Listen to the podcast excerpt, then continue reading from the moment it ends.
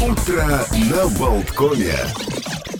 Продолжаем утро на Болткоме. Что случилось в этот день? В этот день в Соединенных Штатах Америки в 1964 году был принят закон о гражданских правах, запрещающий расовую сегрегацию.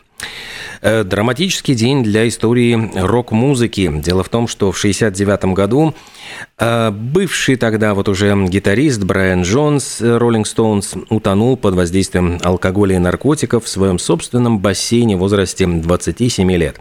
Собственно, Брайан Джонс был тем, кто собрал группу Роллинг Стоунс – он э, вывесил объявление, что требуется там солист, гитарист. Э, и вот пришли Кит Ричардс, Мик Джаггер, барабанщик Чарли Уотс, они все вместе вот э, в компании сколотили эту группу, но э, Брайана Джонса потянуло вот в какие-то очень нехорошие запрещенные вещества, он стал пропускать даже концерты, э, и в конце концов группа приняла решение, что без него как-то будет легче. Он очень переживал, и до сих пор вот э, спорят, было ли это самоубийство или был несчастный случай. То есть вот до сих пор так и непонятно, обнаружила его тело его подружка шведская Анна Волин. И вот в этот же день, через там два года, в 1971 году, был найден мертвым культовый совершенно э, певец, автор песен, поэт Джим Моррисон из группы Doors в своей ванне в Париже. Э, причиной смерти назвали сердечный приступ. До сих пор тоже спорят, что это было, или передоз, и его просто принесли из ночного клуба, где он очень сильно там загулял, э, в... или это была какая-то, в общем-то, другая история, но он был соавтором самых главных хитов группы Doors, и, конечно, до сих пор, вот на, он похоронен на кладбище Пер-Лашес в Париже, приходят поклонники почтить его память. Chased our pleasures here, dug our treasures there. Can you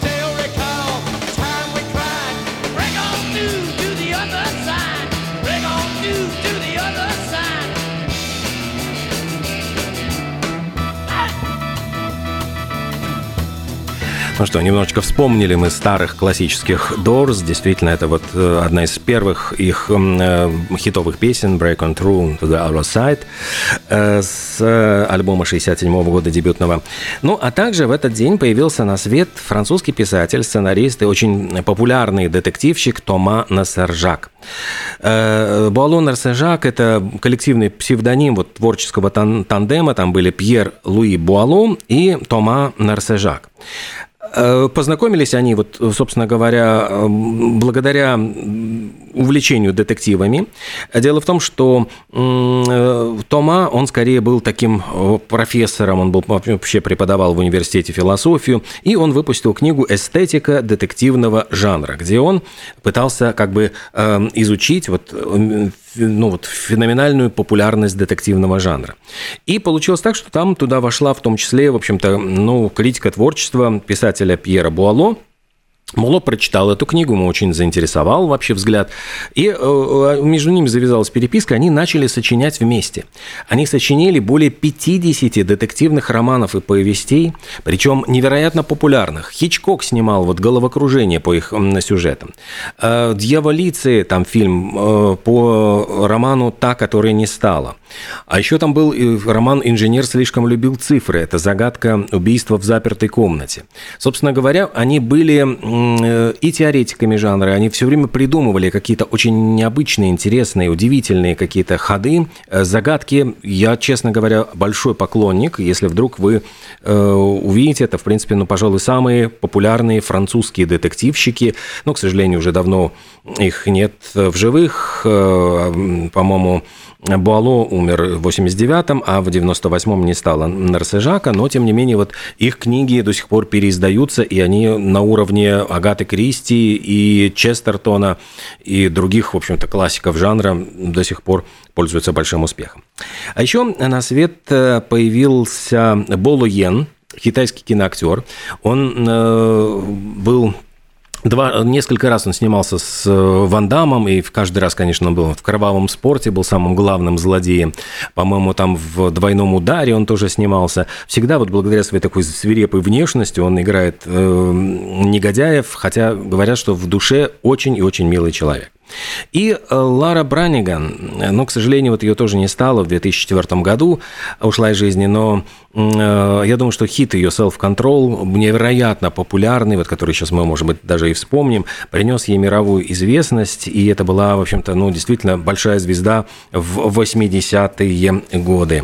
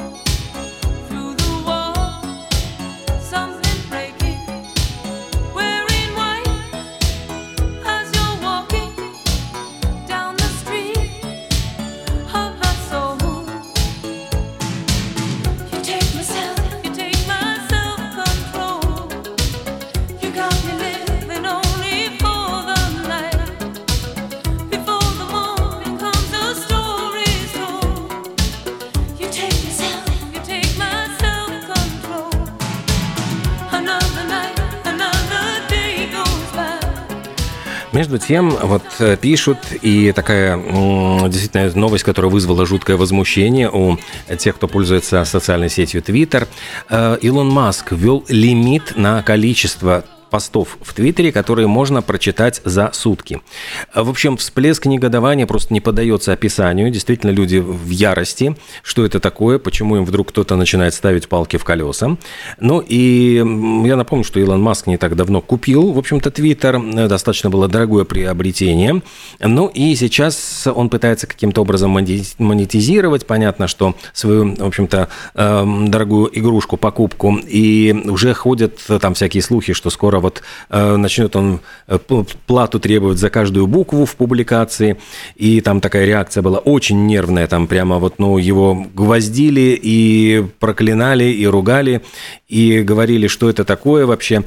А э, объясняется, в принципе, есть такая версия, что искусственный интеллект требует все время какой-то подпитки вот новой информации, которую ему должны скармливать.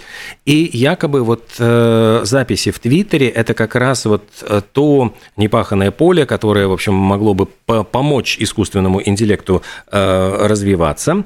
И в связи с этим Илон Маск э, заволновался, что, дескать, э, вот не станет ли он, ну, дескать, бесплатным э, как бы э, будет дарить свой контент, э, вот в, созданный, конечно, пользователями Твиттера, совершенно бесплатно вот разработчикам искусственного интеллекта. Ну и поэтому э, ввел такие ограничения, чтобы, ну, дескать, вот эти пользователи искусственного интеллекта не могли прочитать больше 500 э, записей в сутки. Ну, то есть, правда, там для верифицированных аккаунтов это ограничение составляет 10 тысяч в день. Я думаю, что 10 тысяч твитов в день ни один нормальный человек просто не успеет прочитать. А говоря вот про искусственный интеллект, меня просто потрясла совершенно новость о том, что сделал э, такое достаточно громкое заявление – генерал американский, он э, глава объединен, объедин, Объединенного комитета начальников штабов Марк Милли. Он делает прогноз, что в ближайшие буквально 10, ну 15 лет уже треть вооруженных сил мира будет роботизирована, то есть вот эти все, вот знаете, восстания машин с терминатором, на самом деле это вот ну, будет таким, скорее, образом и реализуется. И он говорит о том, что искусственный интеллект будет э, очень активно использоваться для ведения войны. Ну и окажет он фундаментальное влияние на военных. Эм, ну и вот этот Марк Милли говорит, что эти темпы приближения доступа новых технологий стремительно приближаются. Это те технологии, которые наши оппоненты будут действовать, использовать против нас, и нам выгодно добраться туда первыми, отметил генерал. Конец цитаты.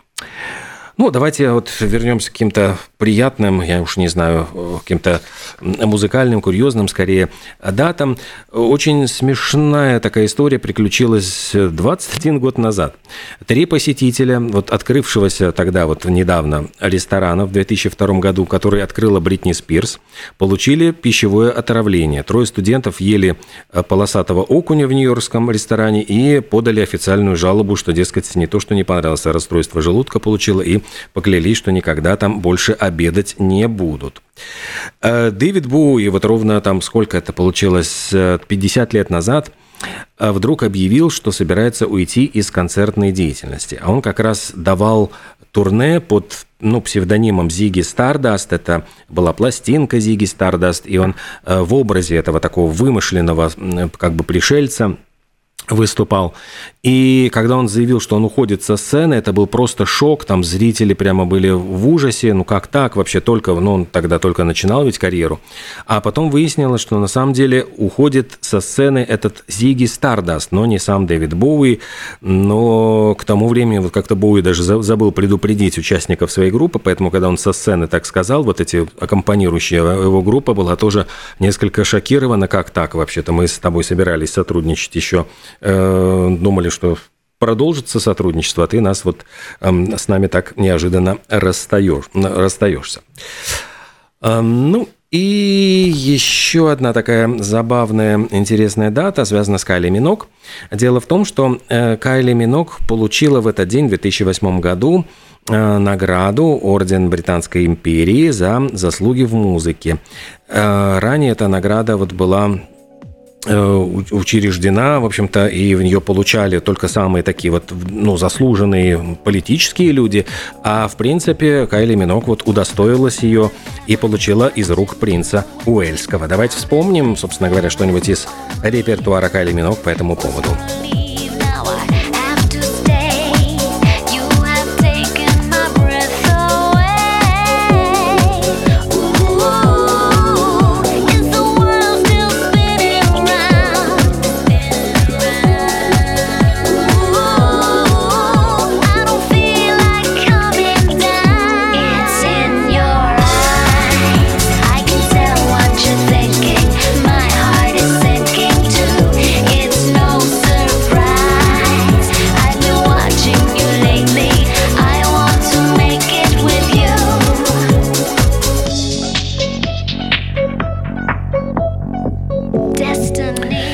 Ну и сегодня у нас 3 июля. 3 июля накануне вот буквально дня независимости Соединенных Штатов Америки.